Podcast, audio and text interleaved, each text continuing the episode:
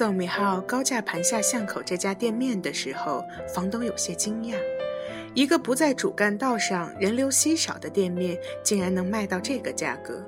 他不禁感叹：现在的富二代真是挥金如土。被人当成富二代的宋明浩，并不是很在意这个事情。第二天就请来了室内设计师画设计图，一间小清新格调的咖啡屋跃然纸上。宋明浩很是满意。记不清什么时候，好像有什么人对自己说过要开间咖啡馆，上下两层。两边墙面做成书架，来的客人不要多，几个熟客和自己聊聊天，看看书就好。明明是自己不太喜欢的矫情行为，却在辞职之后空闲下来的这段时间里变得能够接受了。原来一个人能变得这么快呀！宋米浩用毛巾抹着撒到了操作台上星星点点的巧克力粉。短短半个月的时间，他已经学会了调配各种咖啡和饮料。店里客人确实很少，到了周末的下午，还是只有两个女学生模样的顾客。宋明浩把他们点的咖啡端到桌上，两个女生很是受宠若惊地看着亲自端来咖啡的英俊老板，点头说谢谢。宋明浩报以微笑。两个女生对着咖啡摆弄一阵，终于拍够了照片。又对着店内的陈设一阵猛拍，宋敏浩本来只是在一旁看着，却忽然像想到了什么似的走过去叫住了他们：“小姐，对不起，我们店内是不准拍照的，可以把之前的照片都删除吗？”在确认过照片被删除之后，两个女生也并没有在店里逗留很久。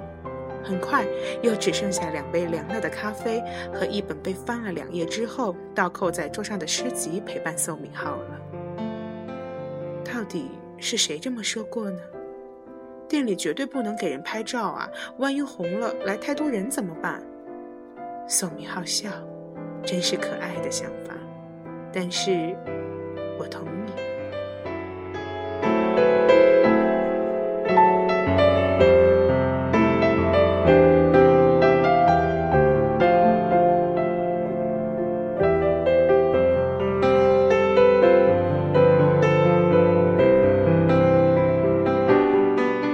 马上要入冬了，天黑得很快。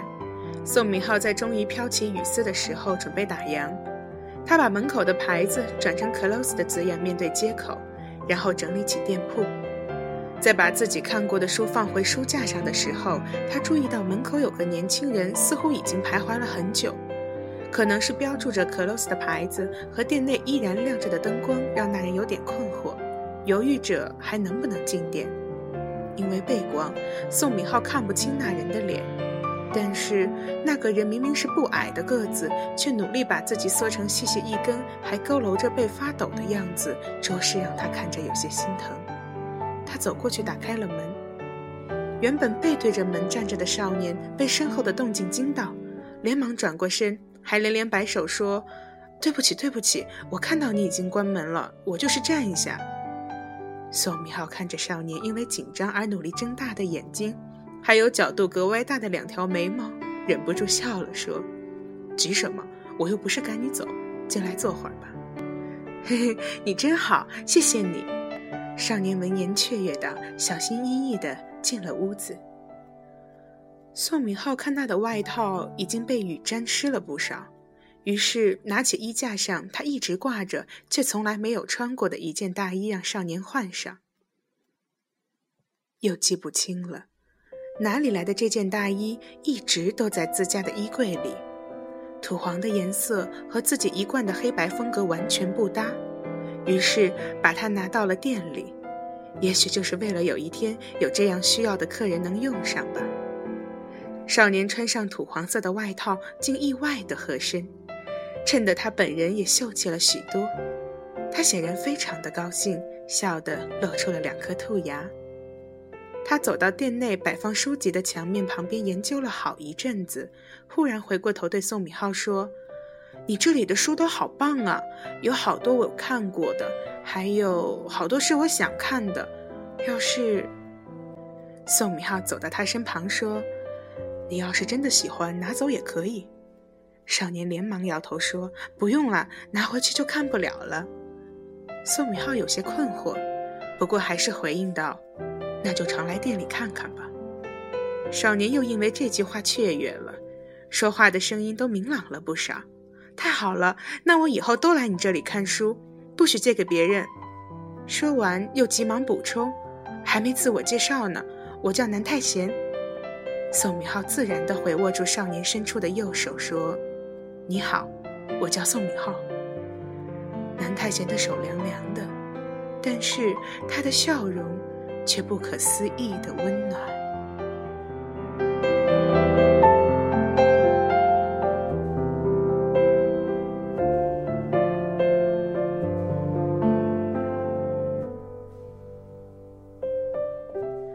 认识南太贤有半个月了，这人总是在他快准备打烊的时候才急忙地冲进店里，真是个莽撞的小孩。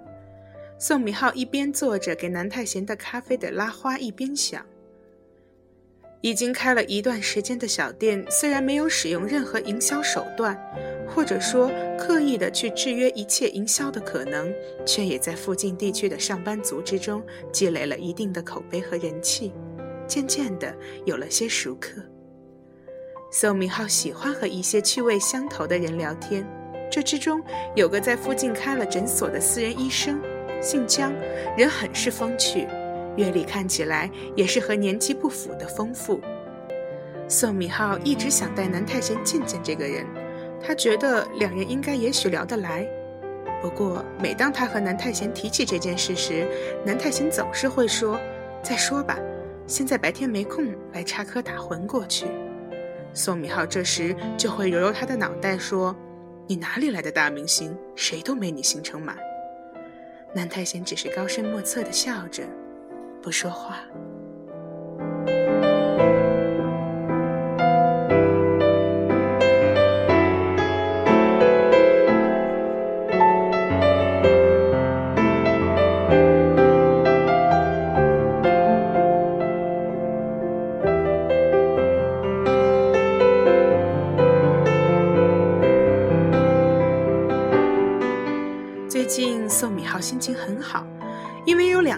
直困扰着他的事好像都解决了。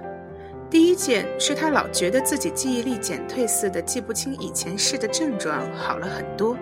第二件事，南太贤终于在白天来咖啡馆了。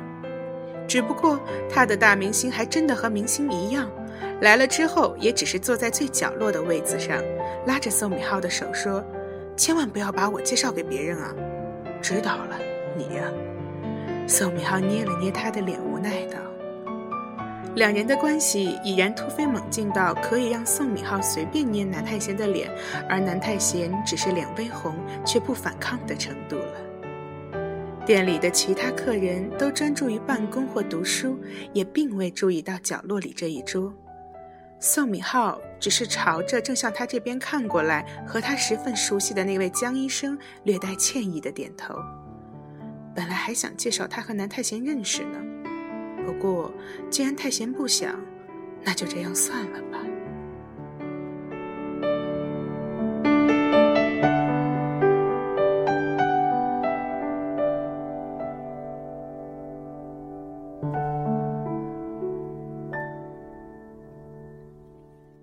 今天也是那样平常的一天，南太贤最近都来得很早。在店里一待就是一整天，每每把他在最角落的位置安顿好之后，宋敏浩都会忍不住的猜测这人到底是做什么的。看起来是学生的年纪，却不用上学吗？南太贤只是俏皮的看着他笑。算了算了，他能来就好了。宋敏浩这么安慰自己。正神游着，宋敏浩被一阵杯子散落的响动惊醒。他看到靠门口座位上的中年男子正抓着自己的衬衣衣领倒在地上。宋明浩只是愣了一秒，便如同条件反射一样冲了过去。同样被这响动吓到的还有店里的另外两个人：南太贤和那个几乎和南太贤一样天天来报道的私人医生。宋敏浩双手解开中年男子的衬衣纽扣，江医生也已经蹲下来扶好那人的头部，放在自己的膝盖上。宋敏浩抬头看南太贤的脸色惨白的站在一边，不知所措。太贤别怕，快点打急救。宋敏浩朝他喊道：“是心脏病发。”宋敏浩不知道自己为什么会对急救流程如此的熟练。不过，当他的手触摸到病人的身体的时候，就产生了一种自信，他一定不会有事。在江医生配合的急救下，本来嘴唇青紫的病人，在救护车来的时候就恢复了微弱的意识。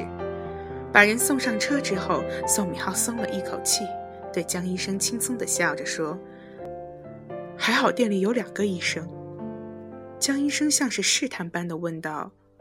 你以前也是医生，我以前也是医生。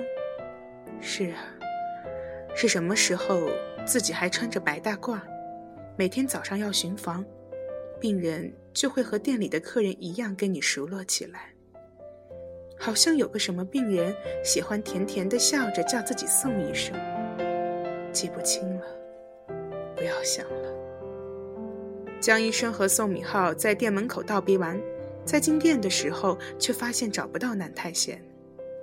角落的位置里还放着一杯没动的咖啡，还有今天早上自己挑给他看的书，好像也从来没有被打开过一样，合着放着。怎么回事？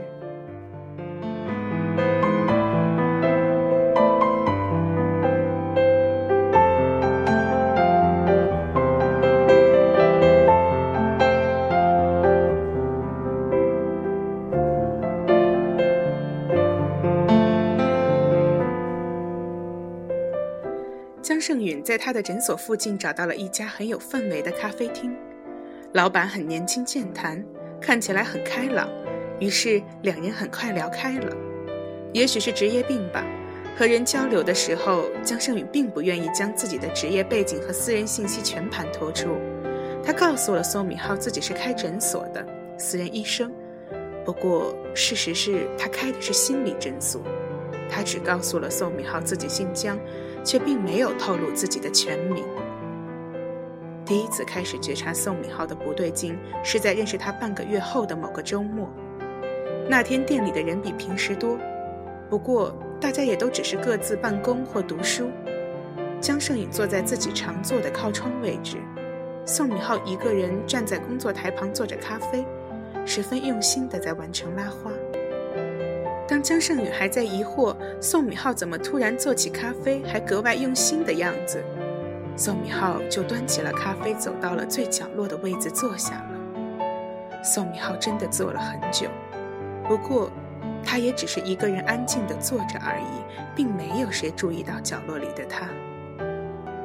宋敏浩终于站起身的时候，发现江胜宇在看他，于是对江胜宇报以歉意的微笑。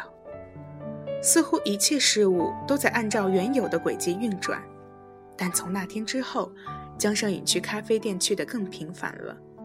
从来不把工作带入私生活的他，开始带上工作笔记去那里。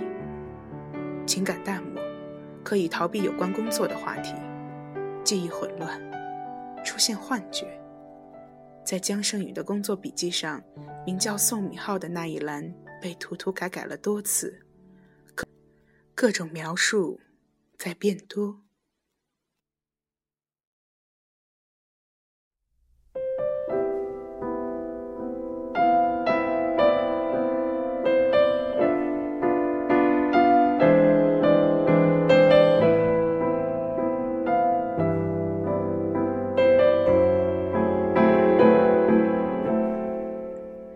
江胜宇那天在咖啡馆坐到很晚。直到客人全都走光，已经到了平时店里打烊的时间，也没有要走的意思。宋敏浩没有再像往常一样坐到角落里的位置，这样的状况好像已经维持了有一两天了。大概是从他们一起救助了那个心脏病发的男人之后开始的。江胜宇决定找宋敏浩谈谈。宋敏浩虽然不解江胜宇为什么还没有离开咖啡厅，却也没有赶他走的意思。江胜允站起来，在书架边徘徊了一阵。他注意到有一本书中间被放了一张书签。他从书架上拿下那本书，随意地翻了一下，是宋敏浩时常会坐在角落的那个位子里读的一本书。书签还夹在两天前的位置。他拿着书转过身问宋敏浩：“敏浩，我记得你和我说过，以前有个顾客总是在你关店的时候才来，对吧？”宋敏浩坦然承认：“是啊，不过他已经有两天没来了。”这样啊，江胜英转移话题：“你怎么不和我讲讲，你为什么要从医院辞职来这里开咖啡厅呢？”宋敏浩没想到他会突然这么问，大脑有一瞬的空白。随即，只是漫不经心地说：“工作压力大。”你不记得了？江胜宇打断他。宋敏浩愣住，他看着江胜宇的眼睛，对方也只是眼神坚定地看着他。江胜宇接着说：“你不记得自己为什么从医院辞职？不知道为什么有一个顾客总是在所有的顾客都不在的时候才会出现？”不知道为什么那个人总是坐在角落的位置，不肯和人交流。也不知道为什么他好像几天都没来了。宋敏浩，我是个心理医生，你生病了，病得很严重。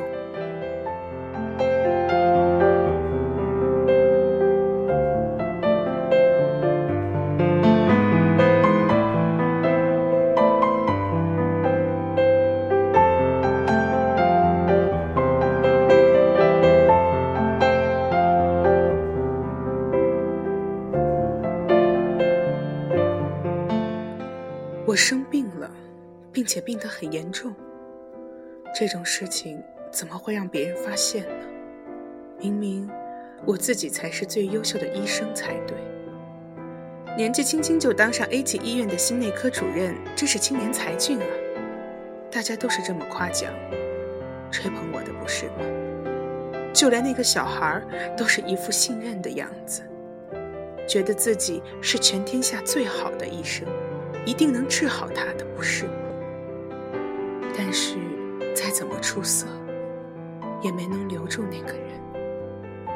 曾经笑着对他说出自己的愿望是开一家咖啡厅，然后过每天都知道明天还有书看的日子。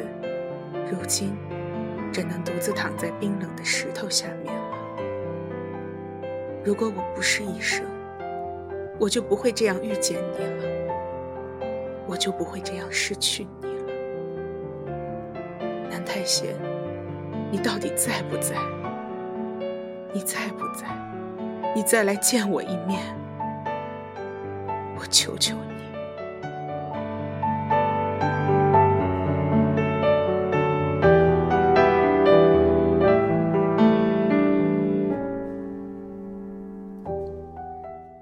宋明浩按着江胜宇留给他的名片，找到了江胜宇的诊所。比起诊所，这里更像一个温暖的公寓。干净整洁的皮沙发，还有接待处的女生递上的盛满了热水的马克杯。宋明浩握紧了马克杯，他很紧张。江胜宇知道宋明浩来了，但他没有在第一时间就见宋明浩，而是再一次仔细地翻阅了自己的工作笔记里关于宋明浩的记录。并不是偏执型的精神障碍，但像他这样单纯型的病例却呈现出严重的妄想和思维混乱的阳性症状是非常少见的。其实江胜允并没有多少把握能够彻底的治愈这样的病人。让他没有想到的是，宋敏浩会主动来找他，这让他感觉希望又大了一些。接待处的护士把宋敏浩带到了江胜宇的办公室门口。宋敏浩推开门，江胜宇像平时在咖啡店一样亲切地和他打招呼。两人的对话开始得很顺利。宋敏浩和他谈了许多关于过去他在医院工作的事情，包括他是如何认识南太贤的。当提到治疗的事时，他有些犹豫。如果我接受治疗，就再也看不见南太贤了，是吗？我的意思是说。再也不会出现幻觉了吗？宋明浩感觉自己的手心出汗。理论上来说是的，如果彻底治愈的话，你的生活就会恢复正常。不过也有一部分的病例是在接受治疗之后的短时间内症状得到了缓解，但是长期的生活中又有反复的。江胜宇担心的也正是第二种情况。宋明浩舔了舔发干的嘴唇。其实，我已经有很长一段时间没有见过，呃，我是说，没有出现过幻觉了。你知道的，自从那天之后。江胜宇点点头。我知道，那是因为你现在仍然是单纯型的精神障碍，并没有出现太过偏激的症状。我要做的，也正是制止你的病症继续发展。那我在接受治疗的过程中，还可能再见到南太贤吗？我真的只是想再看他最后一眼而已。你帮帮我。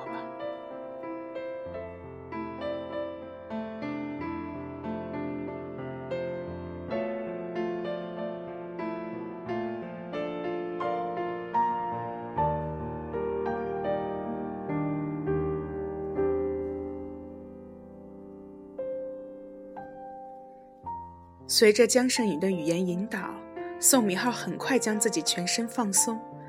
他感觉自己陷入了一片黑暗之中，有个人从背后环住了自己。宋明浩转过身，失踪了很多天的南太贤还是那副调皮的笑容，看着他。他紧紧抱住了那个人。南太贤的笑容褪去，竟然伤心地抽泣了起来。他捧起南太贤的脸，亲吻着南太贤的嘴唇，尝到了一点眼泪的咸涩味道。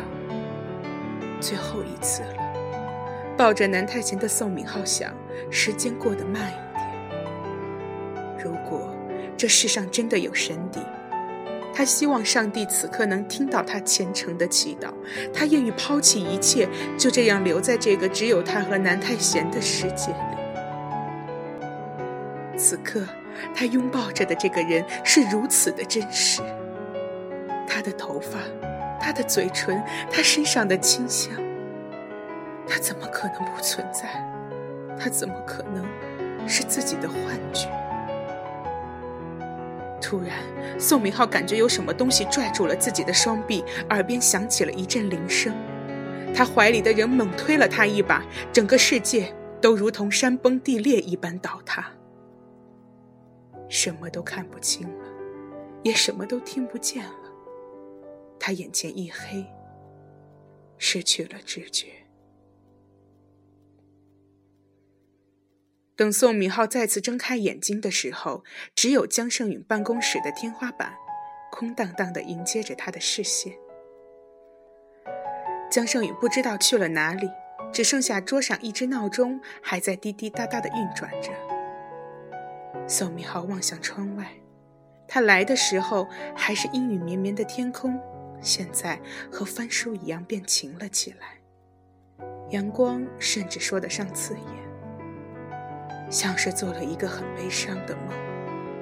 他用手挡住了自己的眼睛，眼泪忽然决堤。